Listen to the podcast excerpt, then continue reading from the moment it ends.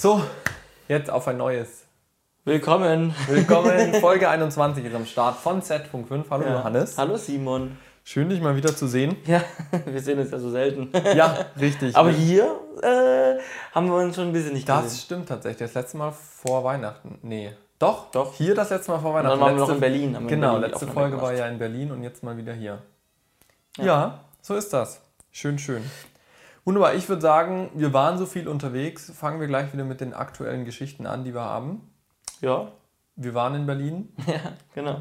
Wir sind bald wieder in Berlin. Richtig. Was gibt's da Neues? Boah, der wie viel ist denn heute? Heute dürfte der, Heute ist der 25. der 25. Ja, dann, äh, Sind wir- dann geht's ja bald los, ne? In äh, Ja. etwa 10 Tagen. Ja. In etwa 10 Tagen, genau. Da gehen wir wieder nach Berlin. Ähm, dann aber endlich auf Dreh. Ja. Krass, schon 10 Tage.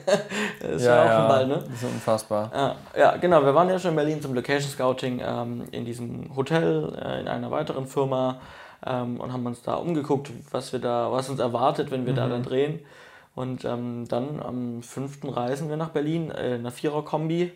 Ne? Du, ich, du Kamera, ich äh, Produktion. Ja.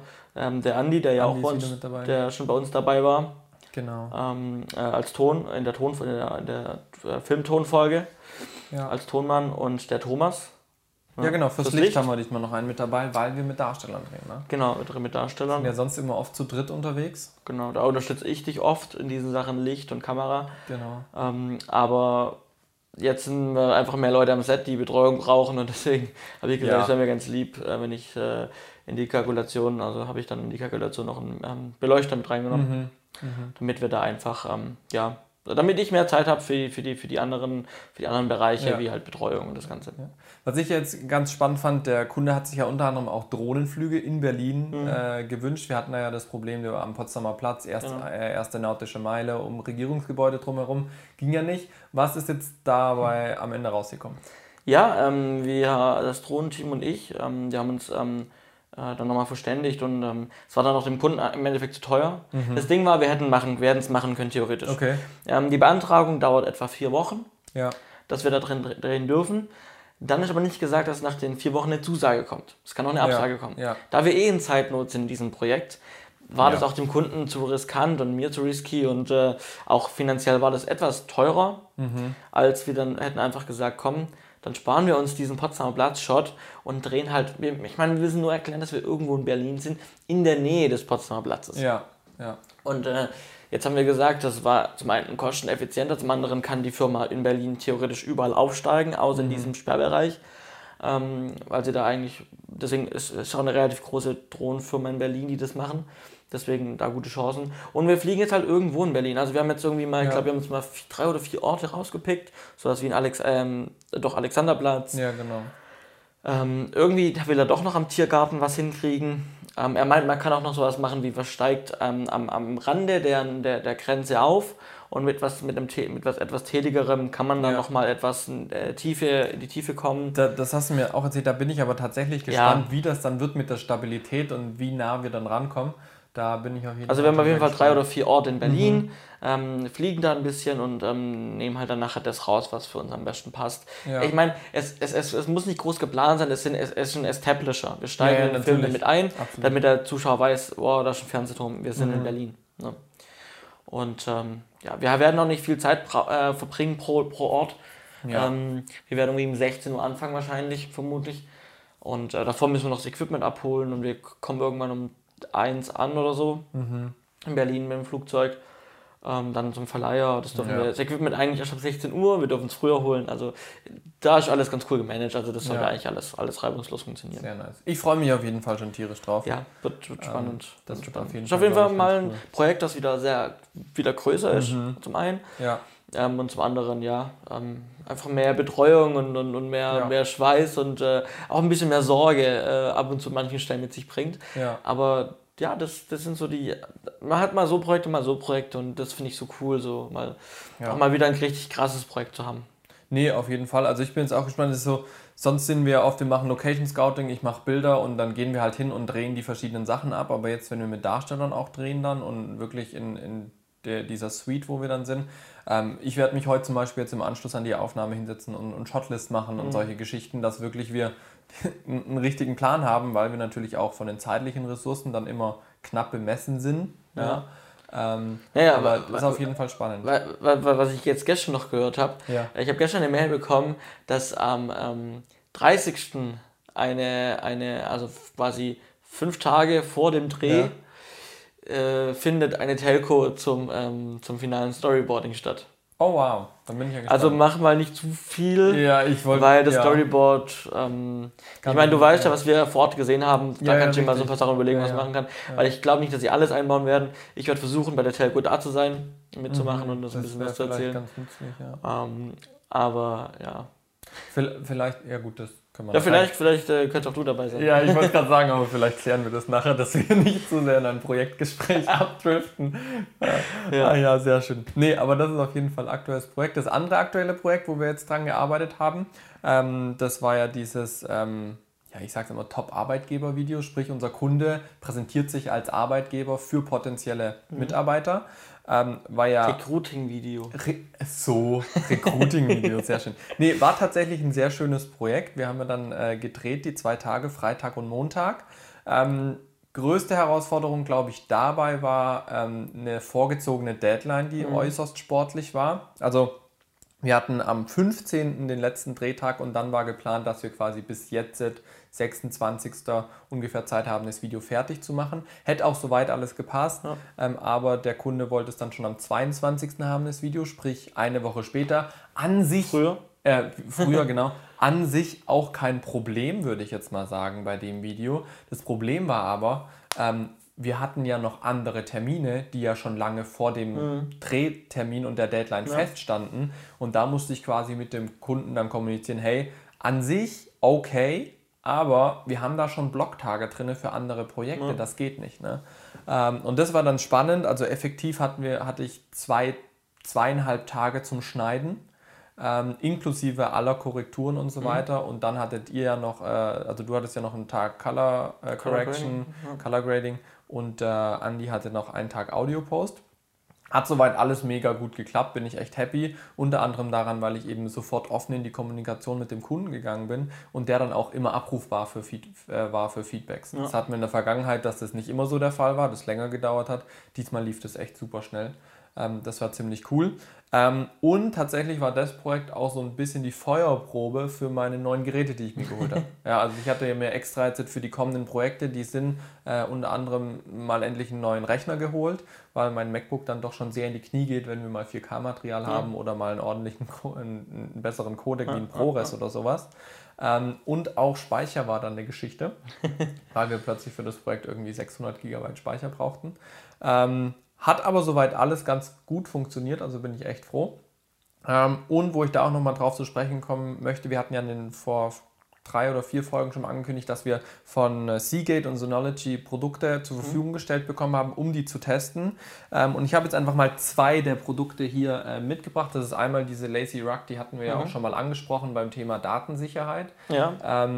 Wo wir die quasi am Set mit dabei hatten. Das ist jetzt die Ausführung mit der HDD drinne, mit einem Thunderbolt 2 Anschluss und einem USB-C Anschluss, was äh, ich extrem stark fand, weil wir echt eine schnelle Datenübertragung hatten. Also kein Vergleich jetzt irgendwie zu einem USB 3, was ich bisher hatte, oder geschweige denn USB 2 natürlich. Ähm, also gerade am Set habe ich über Thunderbolt 2 auf mein MacBook kopiert. Das ging rasend schnell. Also wir hatten irgendwie äh, ja, also ich hatte eine 128 Gig Speicherkarte und die war irgendwie in, in 25 Minuten, glaube ich, auf zwei Platten gesichert. Also das war schon ziemlich stark. Ähm, und dann hier zu Hause am, am iMac dann eben über USB-C, auch rasend schnell. Ähm, und was ich da tatsächlich ganz witzig fand, ähm, das heißt ja immer stoßfest und so weiter. Ähm, ich habe es ja dir in den Briefkasten geschmissen, als ich fertig war. Und es war so, hä, jetzt Briefkasten rein, dann fliegt das Ding ja auch irgendwie 30 Zentimeter, bis es zum Boden ist. Und es war irgendwie, ja gut, steht dran, schockfest, testen normal und es hat scheinbar funktioniert. Es waren jetzt nur 30 Zentimeter. Ich habe jetzt nicht die volle Platte mit Projektdateien äh, aus zwei Meter fliegen lassen. Hätte ich aber tatsächlich mal noch Lust drauf. Ähm, das Ganze gibt es auch noch als SSD-Version. Ähm, das wäre natürlich auch nochmal schön. Noch schockfester. noch schockfester und äh, was ich da vermute, vielleicht wahrscheinlich noch sogar einen Tick schneller beim Schreiben vor Ja. allem. Ähm, deswegen. Ja, aber davon haben wir jetzt eben zwei Stück mit dabei gehabt, war ein super schnelles Ding, zuverlässig. Jeweils, jeweils zwei Terabyte, ne? Jeweils zwei Terabyte, genau, ja. Ähm, und die haben wir dann eben ähm, verwendet, um die Daten am Set zu sichern. Das ging rasend schnell. Die werden auch morgen wieder auf Dreh dabei sein. Die werden auch mit in Berlin dabei sein, ähm, dass wir da ordentliches Ding haben. Und du hast schon das nächste Gerätchen in der Hand.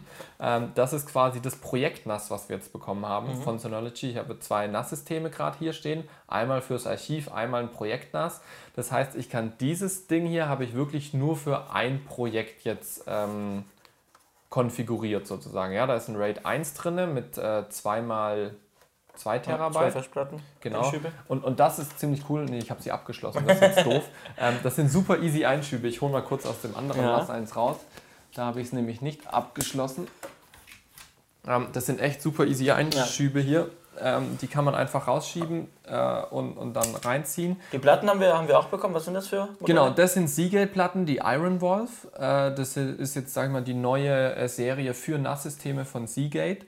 Ähm, Gibt es bis maximal 12 Terabyte von der Kapazität her. Das ist Geh ziemlich was. cool. Genau, und ähm, das ist auf jeden Fall cool. Ich meine, hier in der Lassie steckt ja auch Seagate drin. Ja. Ähm, sind echt zuverlässige Platten, auch wenn da manchmal das Image vielleicht. Ja, man hört immer so Western Digital, Seagate. Genau, genau. Seagate wäre so die billigere Variante und äh, ja. hebt nicht so lang. Aber ja. ich habe bisher auch eine gute Erfahrung mit Seagate gemacht. Ich muss sagen, ich hatte ganz früher mal eine Platte, die kaputt gegangen ist, aber weil ich sie runtergeschmissen habe, also selbst schuld.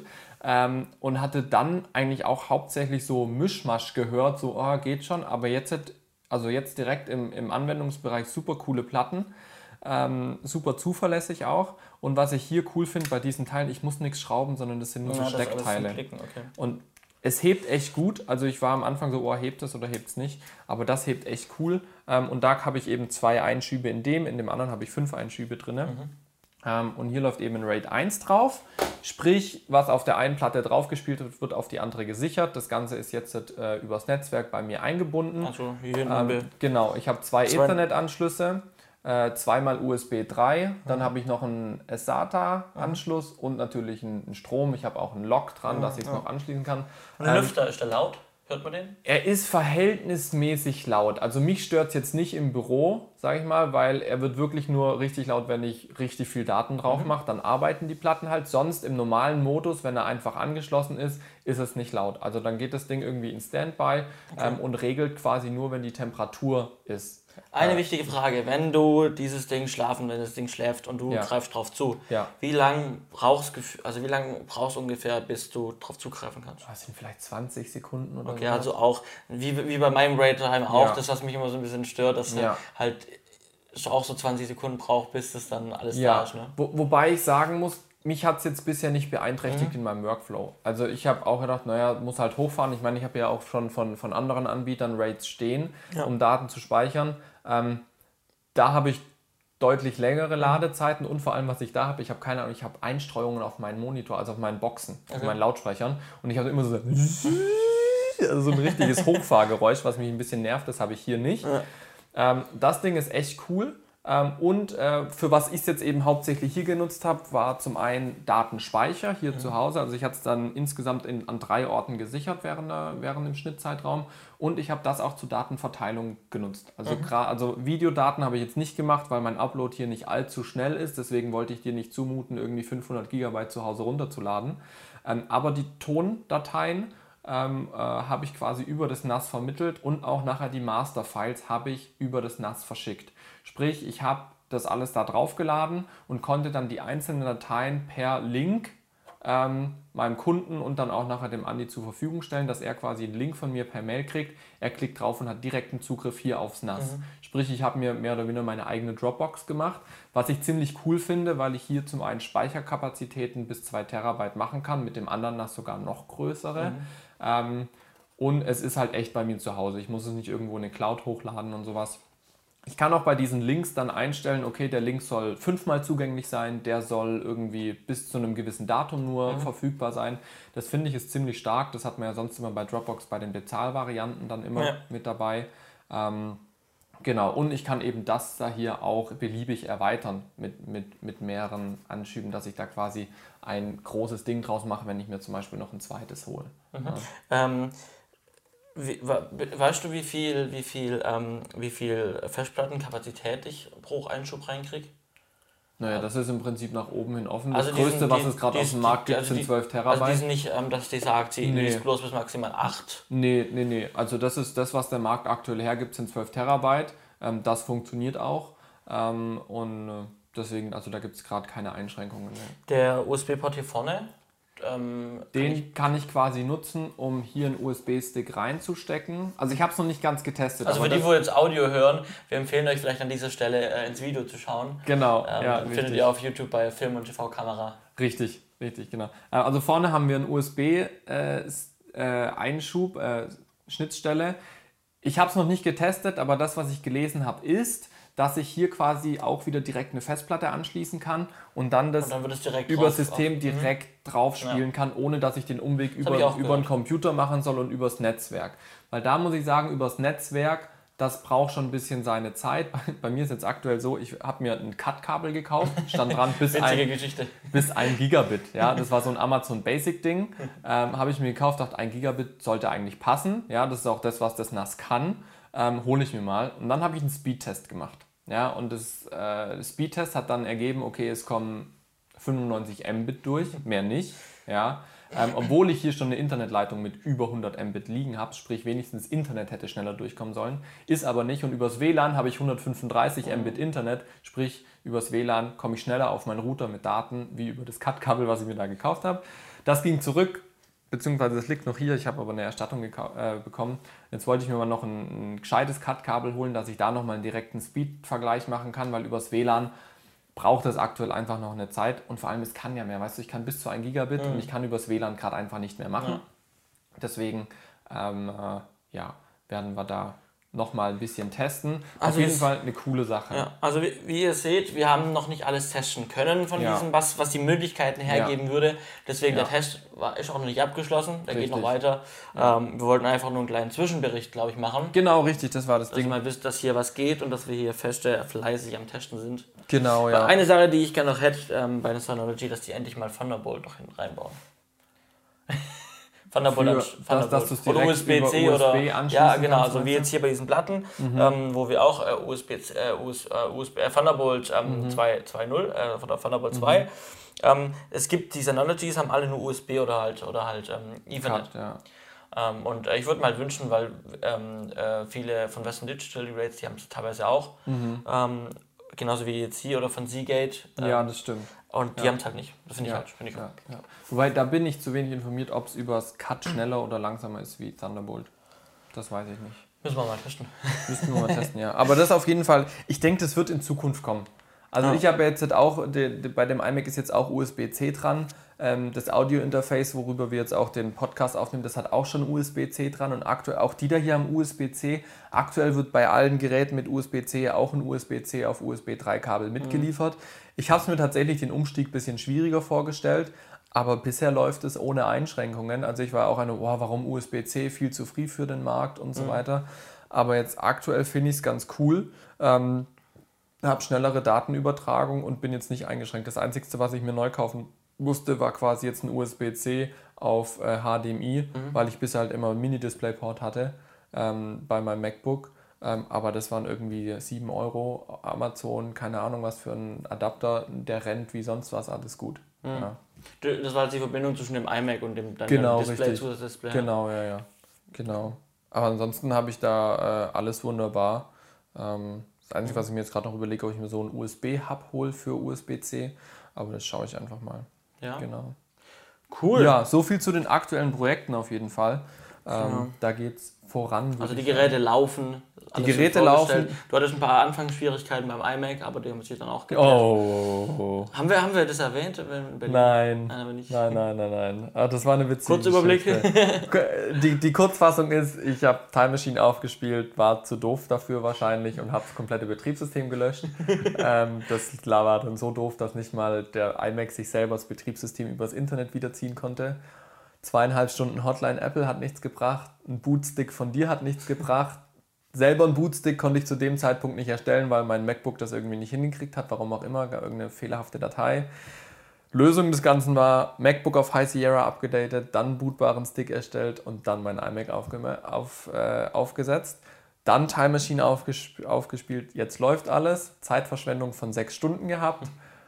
Aber es läuft. Das Dass es nicht einfach mal funktionieren das war so ärgerlich. Ja, weißt du, ich glaube, ich war einfach wirklich zu doof. Ja, aber dann, Weil, aber, ja, das war vielleicht der, Aus, der, der, der, der, der Auslöser ja. dazu, dass es nicht funktioniert hat, aber dass es dann ein so riesengroßes Drama ist, dass ja. man, ähm, dass man äh, mit, mit, mit seinen eigenen Apple-Geräten, weil die zu, zu, auf, eine alte, auf einer zu alten Version sind oder was ja. weiß ich, dass man es dann nicht schafft, seine Geräte äh, abzudaten. Ja. ja, das war, es war eine, eine Verkettung von der iMac hat sich die Daten nicht aus dem Internet ziehen können, was ich eindeutig dem iMac zuschreibe und nicht meiner Dummheit ähm, bis nachher irgendwie fehlerhafte Datei auf dem MacBook gehabt, dass ich keinen bootbaren Stick erstellen kann. Also es war verschiedene Verkettungen. Ausgangspunkt war irgendwie mein, meine Dummheit so, wo ich den falschen Knopf gedrückt habe. Kommt mal vor. Aber jetzt läuft alles und es rennt und es rendert wunderschön schnell. äh, ich kann 4K mit Farbkorrektur in Echtzeit machen. Das ist äh, ein Riesenfortschritt zum MacBook, der nicht mal 4K abspielen konnte. Genau, ja, Richtig. das war die Sache. Wir haben noch einen Livestream gemacht. Tatsächlich, ja. Das wir war auch eine sehr schöne Geschichte. Also muss dazu sagen, wir beide ähm, machen seit äh, einiger Zeit ähm, Livestreams. Wir haben uns damit also schon befasst. Ja, richtig. Äh, haben wir auch schon ab und zu mal erwähnt ein. Paar, ein paar Stunden. Ähm, und ähm, wir hatten jetzt die Möglichkeit, ähm, wir hatten jetzt die Möglichkeit, ähm, ein äh, Livestream zu realisieren. Und zwar hatten wir, ein, hatten wir Ari zu Gast. Richtig, genau, an der Hochschule. Genau, an der Hochschule Ari zu Gast. Und die haben ähm, eben äh, nicht nur die Sky-Panels, sondern eben verschiedene, also einfach LED-Lampen vorgestellt. Genau, Sky-Panels, die G-Serie war mit dabei und sie haben auch so einen äh, generellen Überblick über verschiedene Leuchtmittel gemacht. Halogen, HMI, äh, LED und so weiter. Ja, genau. Und ähm, wie der Deal war, äh, Ari kommt zu uns, unsere Studenten können ähm, davon äh, können, können, profitieren einfach, profitieren dass sie neue Technik kennenlernen. Und vor allem, dass sie, dass sie mit den Sky-Panels dann auch mal arbeiten konnten ja. und sie äh, quasi kennengelernt haben, was natürlich auch in der Branche einen Vorteil bringt, weil es jetzt noch nicht so viele Leute mit den Sky-Panels ja. gearbeitet haben. Ja. Ähm, und man kann dann sagen, ich habe damit schon gearbeitet. Und ähm, genau, und wir haben dann gesagt, hey komm, äh, ihr kommt zu uns, stellt eure Produkte vor, ähm, macht mit den Studenten einen Workshop und wir streamen das Ganze ähm, ja. auf Facebook, auf der, auf der Hochschulseite. Ähm, Richtig. Deutschlandweit hauen wir das raus. Und ähm, ja, haben wir in, als in einer Zwei-Mann-Show ähm, ja, haben wir dann äh, mit zwei Kameras und äh, Bildmischer und Streaming-Software ähm, und ein bisschen noch ein bisschen Motion Design, also mhm. wirklich einen sauberen, schönen, soliden Livestream aufgebaut. Ja, auf jeden Fall. Morgens noch schnell dieses ARI-Event aufgebaut, dann eben ja. noch in der gleichen Zeit das, das, das Streaming-Equipment ja. aufgebaut. Und wir hatten nur, glaube ich, fünf oder sechs Minuten Verzögerung mit dem Stream. Wir sind etwas später gestartet. Genau. Das hing aber auch damit zusammen, dass wir hatten ein, ein, ein, ein mobiles Internet. Ähm, ah nee, das stimmt. Das Problem war. Das Problem, Problem war, dass die, das Signal nicht gleich erkannt wurde genau. von der Grafikkarte. Ja. Wir also wir hatten ein bisschen Verzögerung. Ähm, aber, aber lief super. Also, ja. Ähm, Stabil, genau. ähm, nicht abgebrochen. Ton haben wir auch ähm, haben wir, haben wir gehört, war super. Ja. also ja. Der, unser, unser hat er auch ein Ansteckmikrofon, unser, genau, unser Referent. Ja.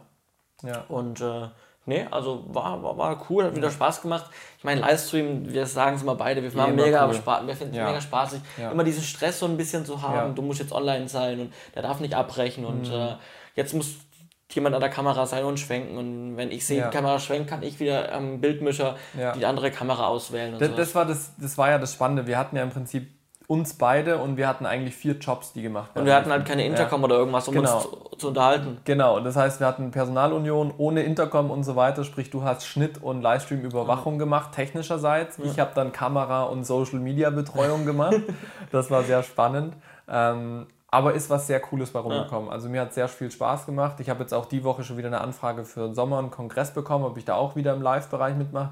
Also da äh, ist auf jeden Fall wieder viel geboten und das macht immer wieder Spaß. Ja. Ja. Und ich meine, ich mein, das Equipment ist da. Eben. Wir haben Zugriff Eben. drauf und äh, warum dann warum dann nicht machen? Und, also, und, also mein Ziel wäre auch für dieses Jahr, dass wir das öfter auf jeden Fall sowas nochmal machen. Also Richtig, ja. ja. Ja, ja, Ist auch gewünscht. Ja. Deswegen, äh, da denke ich, werden auf jeden Fall noch äh, ein, zwei Sachen dieses Jahr versuchen, an den Start zu bringen. Ähm, wer sich lichttechnisch da ein bisschen weiter bilden möchte, wir können das auch gerne mal verlinken, Stimmt, ja. ähm, dass ihr online. euch das mal anschaut. Genau, das geht ungefähr, glaube zweieinhalb Stunden, ja. bisschen mehr. Ähm, und es ist wirklich so eine Einführung in das Lichttechnik, jetzt nicht, nicht explizit, wie setze ich Licht, Ja, das gab es dann nachher im praktischen Teil, Genau. der nicht gestreamt wurde, sondern wirklich, okay, wie funktioniert Kunstlicht? Was ist da die Lichtausbeute äh, äh, mit Halogen? Was ist der Wärmeverbrauch? Was passiert bei HMI? Warum muss ich aufpassen, dass ich den nicht sofort anschalte, wenn ich ihn gerade ausgeschaltet habe? Wie funktioniert LED und so weiter? Super interessant. Natürlich dann auch eine Präsentation von den Sky Panels mit dabei, die übrigens heute mein Pick sind. Deswegen werde ich ganz am Ende noch ein bisschen mehr zu den Funktionen von den Sky Panels was sagen. Ähm, genau, können wir euch verlinken in den Show Notes, ähm, dass ihr da auch mal auf jeden Fall mit drauf zugreifen könnt. Ähm, das ist auf jeden Fall ein cooles Ding gewesen. Ja. Wir haben wieder ein bisschen im Heft von Film und TV Ja. Kamera geblättert. Genau. Hier dahinter ist noch das alte. Das neue ist die 1218. Ähm, hat ja jetzt auch Namensänderung gehabt. Man sieht es ja ganz schön einmal Kameramann. Mhm. Ja, genau. Guter Kamera. Vergleich. genau, äh, alles neu mit dem neuen Jahr sozusagen. Ähm, was dieses Mal ein sehr großes Thema ist, ich vermute, darauf wolltest du hinaus. Ja, richtig. Ich wollte es dir jetzt nicht aus dem Mund nehmen, entschuldige bitte. Nein, nein, du, du, darfst gerne darüber erzählen. Du hast dich da wahrscheinlich ein bisschen mehr eingelesen als ich. Genau, ähm, also zum einen ist äh, Dark nochmal mit drin, das Mhm. äh, war ja jetzt schon ab und zu mal thematisiert, Erste die deutsche Netflix-Serie. Genau, ra- rein, genau. Also von Netflix finanziert. Richtig. Ähm, und was dann auch ein ganz großes Thema ist, sind Fahraufnahmen. Ähm, und ich dachte, wir greifen das ein bisschen auf. Wir haben schon ein bisschen Erfahrung damit gemacht, wollen aber hauptsächlich euch mal irgendwie so, so diese drei großen Bereiche der Fahraufnahmen geben. Vielleicht ein, zwei Produktbeispiele auch, ähm, was es da aktuell auf dem Markt gibt, welche Anbieter es gibt, was da Vor- und Nachteile sind, auch kostentechnisch und natürlich auch sicherheitstechnisch. Ähm, viele Interviews und wirklich direkte Reviews zu Produkten, Set-Erfahrung und so weiter gibt es im Heft. Ähm, das an dieser Stelle mal erwähnt quasi. Ähm, aber ich denke ganz interessant, dass wir auch hier mal drüber sprechen. Ja. Genau. Ähm, Was stand im Heft? was Zum Fahr zu den Fahraufnahmen. im Heft, das sollen die Leute selber lesen. nee. Ähm, es gibt im Prinzip drei große Bereiche bei den Fahraufnahmen, wie man Fahraufnahmen realisieren kann. Oder sagen wir mal vier. Ja. Ähm, die erste, die klammer ich jetzt mal so ein bisschen auf, weil das sind nicht wirklich Fahraufnahmen, das sind gefakte Fahraufnahmen, sprich das Auto steht im Studio, es gibt eine Rückpro oder ein Greenscreen drum, drumherum ähm, und äh, es wird so getan, als ob das Auto fährt, dadurch, dass der Hintergrund in den Fenstern sich bewegt. Ja, sag ich mal, ist die kostengünstigste Variante, die sicherste Variante und die logistisch einfachste Variante. Ein Beispiel dazu, wenn ihr Fahraufnahmen bei zum Beispiel der Sitcom The Big Bang Theory sieht, Ja. seht, die sind im Studio gemacht. Also Genau, das, ist auch- alles, das sind keine echten Auch Fahraufnahmen. wenn in irgendeiner Soko, zum Beispiel Soko Stuttgart, da weiß ich es ganz genau, ähm, die drehen das bei sich im Studio Mhm. und fahren dann halt, wenn sie was brauchen, einmal mit, dem- mit dem Auto durch Stuttgart durch, nehmen die ganzen Umgebungsaufnahmen auf, das ist wesentlich unkomplizierter, wie mit äh, ganzem Trailer da zu fahren und machen dann eine Rückpro ums Auto drumherum. Ja. also auch das. Genau, deswegen das bisschen ausgeklammert. Ähm, kommen wir vielleicht am Ende nochmal dazu, wenn es um, um äh, ja, kostengünstige Varianten geht. Ähm, was es dann gibt, ist natürlich die Fahrszenen im echten Straßenverkehr. Ja, ähm, heutzutage nur noch eigentlich möglich in abgesperrten Bereichen oder tatsächlich in ländlichen Gegenden, wo es keinen juckt. Ähm, sprich, ähm, die Darsteller sitzen tatsächlich im Auto, man hat eine Kamera dran gebaut und äh, es gibt quasi noch ein, ein Begleitfahrzeug, wo eine Funkübertragung mit der Kamera oder sowas ist oder der Kameramann, Regisseur sitzen hinten im Kofferraum, verstecken sich und gucken sich das Bild über den Monitor an. Ähm, da gibt es dann verschiedene Möglichkeiten, wie man die Kamera anbringen kann. Ich persönlich war bisher am Set, wo das einmal gemacht wurde. Die hatten ein Hängestativ, würde ich jetzt mal sagen, oder einen Hängerig. Sprich, ähm, man hat auf der einen Seite Gesundheit und nochmal so Gesundheit. Verzeihung. Genau, ähm, das ist quasi ein Hängerig, würde ich das nennen. Ähm, und wo war ich? Jetzt habe ich den Faden verloren. Genau, das Hängerig auf dem Dreh. Ähm, man macht die Scheibe runter und hängt quasi eine Metallkonstruktion in die Scheibe rein. Man hat unten noch eine Stütze, die gegen die Türe stützt und kann dann über einen Stativkopf oder mit so einem Euroadapter kann man dann die Kamera drauf positionieren. Ähm, ist soweit ganz cool eigentlich. Man hat ungefähr so 50 cm Anbau an dem Auto dran. Ähm, das ist die eine Variante. Ähm, die andere Variante ist, man macht was mit Saugnäpfen. Ja, sprich, man nimmt einen, Rig mit drei, vier Saugnäpfen, kann es dann eben an dem Metall, an den Seiten, an der Motorhaube festsaugen und so die Kamera drauf positionieren. Ähm, beides sind Möglichkeiten, wo man tatsächlich dann mit dem Auto wirklich fahren kann. Man muss aber immer beachten, dass man damit in der Regel nicht schnell fahren kann, weil es ja. dann zu Vibrationen führt, was das Bild natürlich äh, beeinflusst.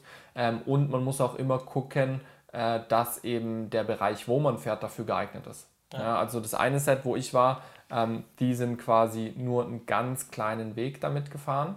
Mhm. Ja, also es war wirklich ein, ein kleines Ding. Die sind irgendwie 30 Meter immer vor und zurück gefahren, weil das nur so ein Shot war, mehr oder minder. Ähm, und das andere, äh, wo ich es mitbekommen habe, da war ich nur einmal kurz beim Andi zu Besuch am Set, der hat da Ton gemacht bei dem Dreh, da sind sie in einem Parkhaus gefahren. Okay. Ja, ähm, da ging es quasi darum, dass sie nachts fahren. Das Parkhaus war dunkel, hat man drumherum nicht viel gesehen.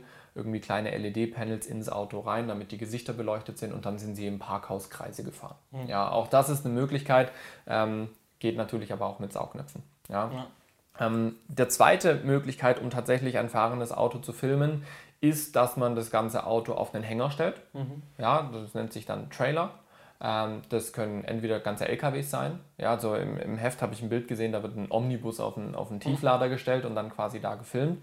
Ähm, es gibt aber auch, äh, in München ist eine Firma, die macht gerade Trailer für Autos im Prinzip äh, wo das dann so wie ein Abschleppwagen von der Größe her ist und dann ist halt auf, man versucht immer das Auto so niedrig wie möglich zu kriegen, steht dann das Auto auf dem Hänger drauf, dann kann man drumherum noch ein bisschen Lampen bauen. Mhm. Ja, das ist auch eine Option, die tatsächlich sehr, sehr, sehr, sehr oft verwendet wird. Das würde ich sagen, ist mit die, die weit verbreiteste ähm, ja, Option für Fahraufnahmen, wenn die Schauspieler sprechen sollen, wenn tatsächlich die Schauspieler im Auto sitzen sollen und mhm. so aussehen soll, als ob sie fahren. Und damit hast ja du schon Erfahrung gemacht, wenn ich es richtig in Erinnerung habe, bei Leible und Schrift. Frisch. ja, genau, bei Leible und Frisch. Ja, da haben wir auch ähm, äh, eine Fahrszene gehabt, ähm, wo wir so eine äh, kleine dreirädrige italienische Ape, nennt sich's, ähm, ähm, auch gleich am Anfang des Films, ähm, im, im, des Kinofilms. Ähm, genau, im Prinzip nicht groß, also wirklich klein, Größe wie ein Roller im mhm. Prinzip. Gut, wir hatten hinten noch ein bisschen Ladefläche drauf. Ähm, aber da hatten wir auch so einen so Trailer. Ähm, das war jetzt ein etwas ähm, größerer Abschlepphänger. Mhm. Ähm, damit man, also man hatte da dann auch extrem viele Möglichkeiten, weil das eben, also diese, diese Ape sehr klein war, ja. hatte man extrem viele Möglichkeiten außenrum zu bauen. Mhm. Ähm, und dann hatte der, der Hänger war quasi angeschlossen an so einem ja, an so einem Geländewagen, ähm, wo hinten drauf ähm, so eine Pritsche war mit, mit Sitzen, mit zwei Sitzbänken mhm. links und rechts ähm, und so einem Stoffbezug außenrum. Also okay. so eine, so eine Lade, so eine Sitzpritsche halt, ja. ähm, wo man hinten halt komplett offen, offen hatte im Prinzip und ähm, konnte dann entweder ähm, von da raus filmen ähm, auf den Hänger, auf, der, auf, auf, den, auf, die, auf, also auf die Ape.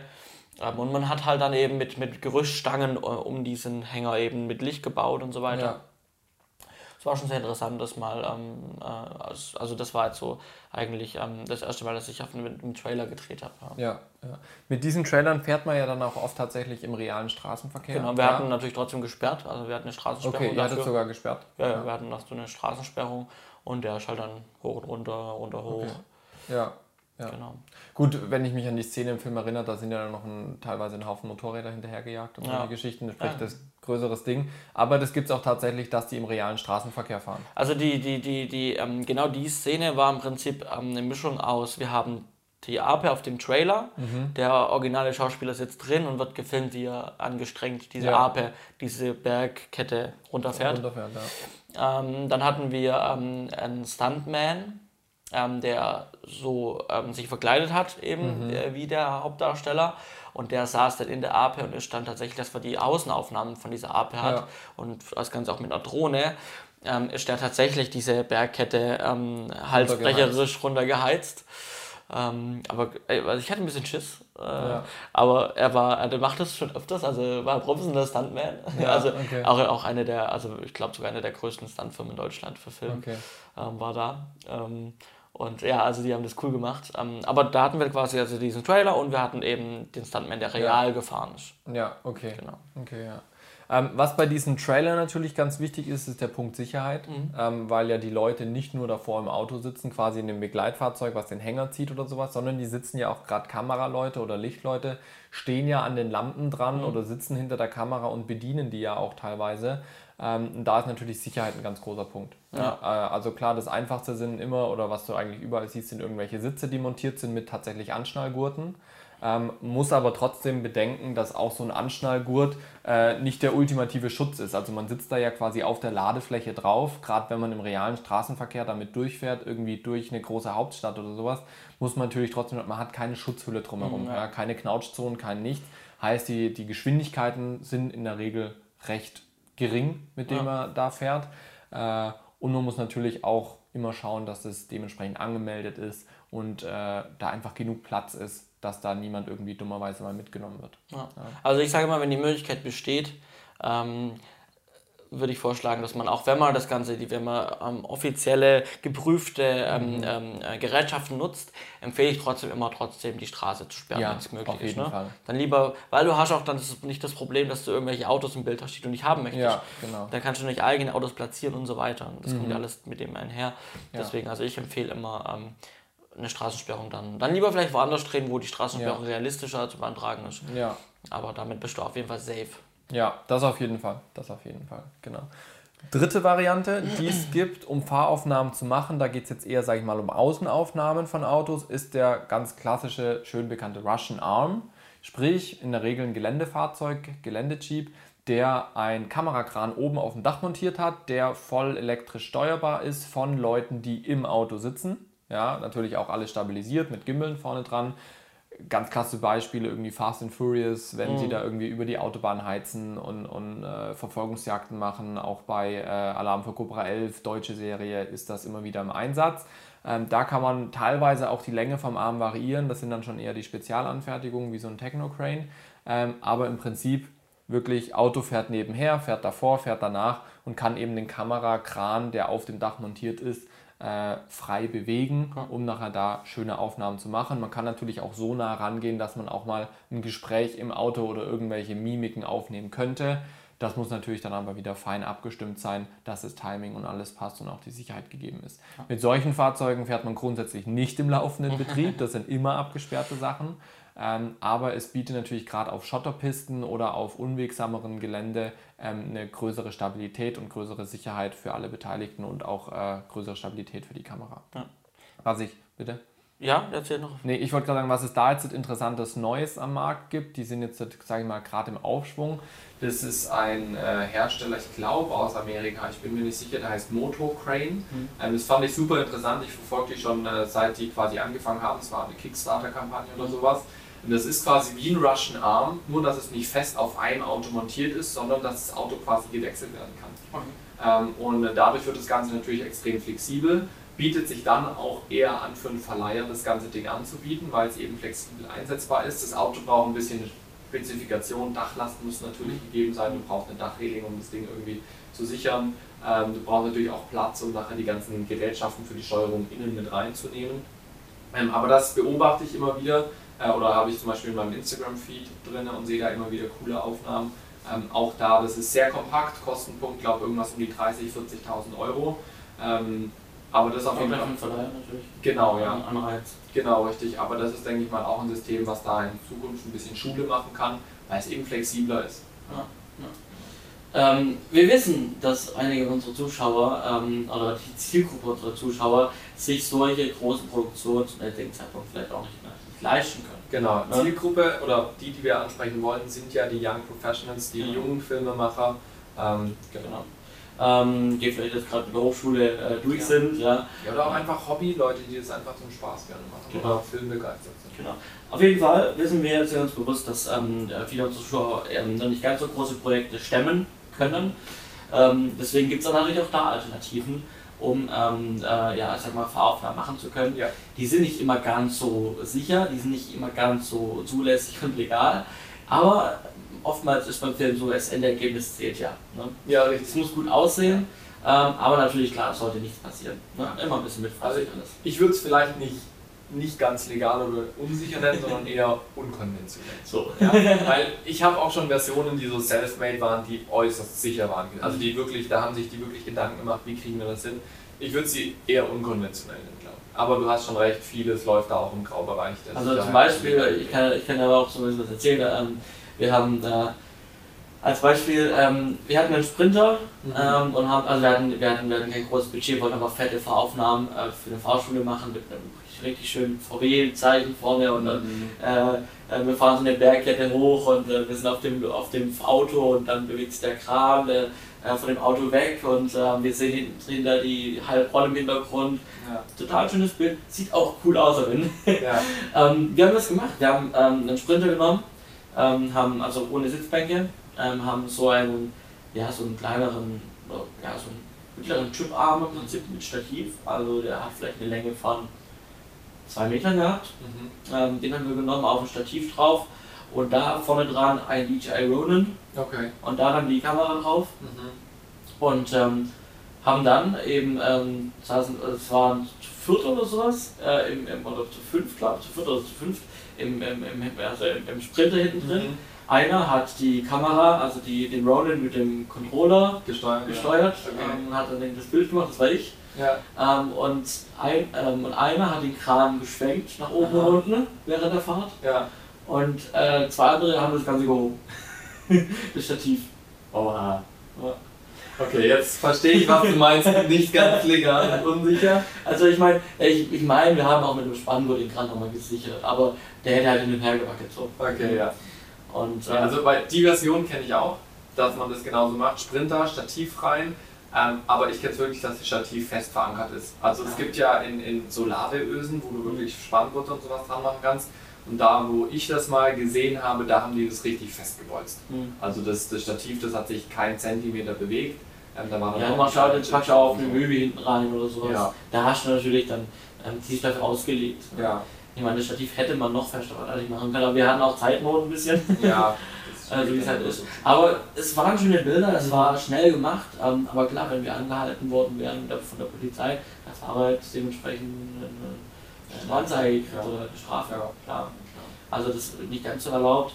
Aber wart ihr denn wenigstens festgeschnallt in den Lieferwagen? Ja. Aha.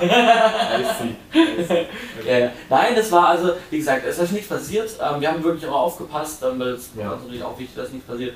Ähm, aber es ging einfach darum, um das schöne Bild. Das Budget war wirklich sehr begrenzt. Ähm, und ja, aber es war eine Erfahrung. Ich meine, ich ja. kann davon jetzt erzählen und ähm, ich weiß, wie ich es nicht mehr machen würde. Ja. so. nee, also ja. Okay, ja. Ähm, genau, also die Version kenne ich auch. Wie gesagt, ich kenne auch das Ganze, dass man es ohne Kran macht. Also sprich, das muss dann auch kein Sprinter sein. Da sitzen dann die Leute manchmal im Kofferraum einfach, haben das Gimbal in der Hand.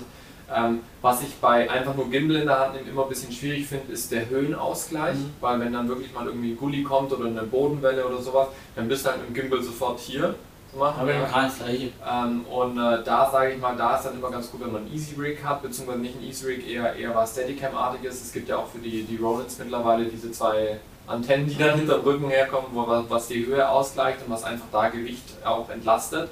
Ähm, das ist immer eine, eine Variante, die gerade im Low-Budget-Bereich möglich ist. Man kann auch im Low-Budget-Bereich, das habe ich zum Beispiel schon gemacht, ähm, mit meinem Bruder, ähm, wo der Motorrad gefahren ist, habe ich mir einfach eine GoPro vorne auf die Motorhaube gemacht und hatte dann quasi übers Handy bzw. Tablet das Bild. und dann bin ich quasi mit dem Auto hinter meinem Bruder hergefahren, war auch eine Landstraße, gut übersichtlich, konnte ich dann auch mal so ein bisschen Gas geben, so halb an ihm vorbeiziehen, mich wieder zurückfallen lassen hinter ihn und sowas. Also da gibt es, denke ich, auch Möglichkeiten.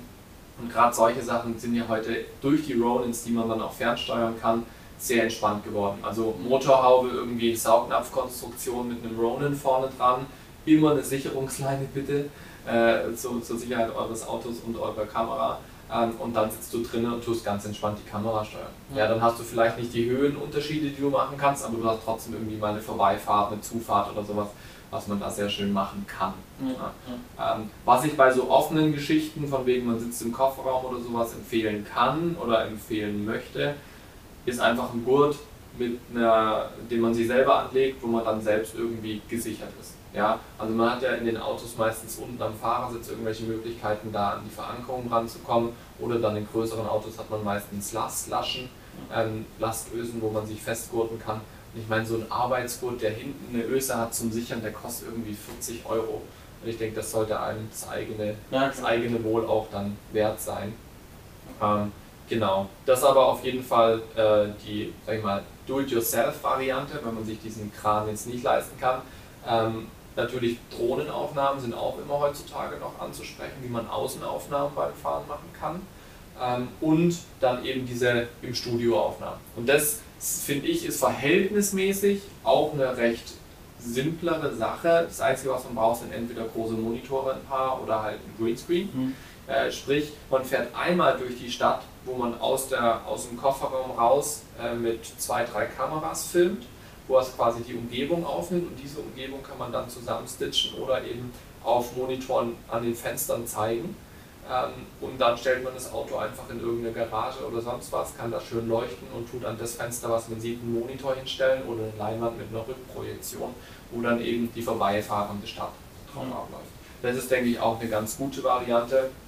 Und bei Nachtaufnahmen vor allem, wo man eh meistens nicht so viele Details aus den Fenstern sieht, äh, kann ich immer empfehlen, mit Licht zu arbeiten, indem man Lampen immer mal wieder umdreht oder Reflektoren ans Auto dran macht dass es eben diese Lichtreflexe gibt und dann kann man in irgendeiner großen Lagerhalle oder auf einem Parkplatz sein und das Ganze auch im Stehen machen. Mhm. Also da kann man auch sehr viel schon einfach mit Licht arbeiten, indem man irgendwie vorbeiziehende Straßenlaternen imitiert mit einem Reflektor oder mit einer Lampe ja. ähm, oder mal mit einer Lampe auch ein Blaulicht imitiert oder sowas. Ja. Genau. Wir waren auch äh, nochmal unterwegs äh, letzte Woche und zwar waren wir beim äh, SWR Ganz Studio, genau. ähm, Studiobesuch gehabt. Genau. Denn wir waren ja schon auch letzten November in Köln in den MMC-Studios und in den Nobeo-Studios. Mhm. Diesmal bei einem Fernsehsender direkt im Studio. Fand ich ziemlich spannend. Was waren so deine Eindrücke? Du hattest ja auch deine 360-Grad-Kamera dabei, ja. schöne Bilder geworden. Genau. Ja, also ich muss sagen, ähm, ich, ich, also Vergleich ähm, äh, ähm, bei Produktionsfirmen, die fürs private Fernsehen produzieren und jetzt im öffentlich-rechtlichen, fand ich ähm, das interessanter im öffentlich-rechtlichen weil wir mehr gesehen haben, ja. fand ich. Ne? Ist mehr unter einem Dach vereint. Genau, und, und zu anderen, ähm, sie, ähm, also wir konnten, viel, wir konnten in mehr Studios reinblicken, wir konnten in ähm, äh, das, die, die Serienproduktionsstudio von den Fallers ja. ähm, reinblicken, ähm, wir konnten in den, in, den, in den Fundus, in den, in den Materialfundus, ja, das war den Fundus, konnten wir rein. Äh, wo dann auch Wägen standen, wo schon mal für den nächsten Tatortfilm ja, Requisiten cool. gepackt waren. Ja. Ähm, also generell, die waren einfach offen und haben dich mehr reingucken lassen, wie beim Privaten, wo halt alles streng geheim ist, schon bevor das jemals im Fernsehen gezeigt wird. Ja. Ähm, darf das nie jemand sehen, niemals jemand sehen. Und beim, äh, beim Öffentlich-Rechtlichen war es so, hey, kommt rein, übrigens, hier sind alle Türen offen, hier rein, wo ihr wollt. Ja, ja, und, und macht Fotos von allen. Macht Fotos, wir durften von allen Fotos ja. machen. Ne? Äh, also, also beim, beim, beim, bei, wenn wir jetzt in irgendwo Studios, Studios so, Fotos. Handy, Handy, Handyverbot im Studio, wir haben eine Fernsehaufzeichnung, wir waren auch äh, dann in, beim SWR in der Fernsehaufzeichnung von Meister des Alltags. Ja. Ähm, drei Aufnahmen waren es, also drei Folgen, die wir da aufgenommen ja. als Publikum. Und äh, wir konnten während der Aufnahme Fotos machen. Klar, sollte ja. man nicht tun, weil ähm, wenn die Kamera auf die schwenkt, aber während der Sendung wird das Publikum nicht gezeigt, von daher wusste man, man kann auch mal kurz sich entspannen und mal kurz ein Bild machen ja. ähm, weil es ganz interessant aussah. Ähm, ja. Also die Öffentlich-Rechtlichen sind sehr offen, ähm, du siehst mehr, sie zeigen dir mehr, du hast mehr Möglichkeiten auch Fotos zu machen. Ja. Ähm, Im Unterstrich nimmt man einfach mehr mit.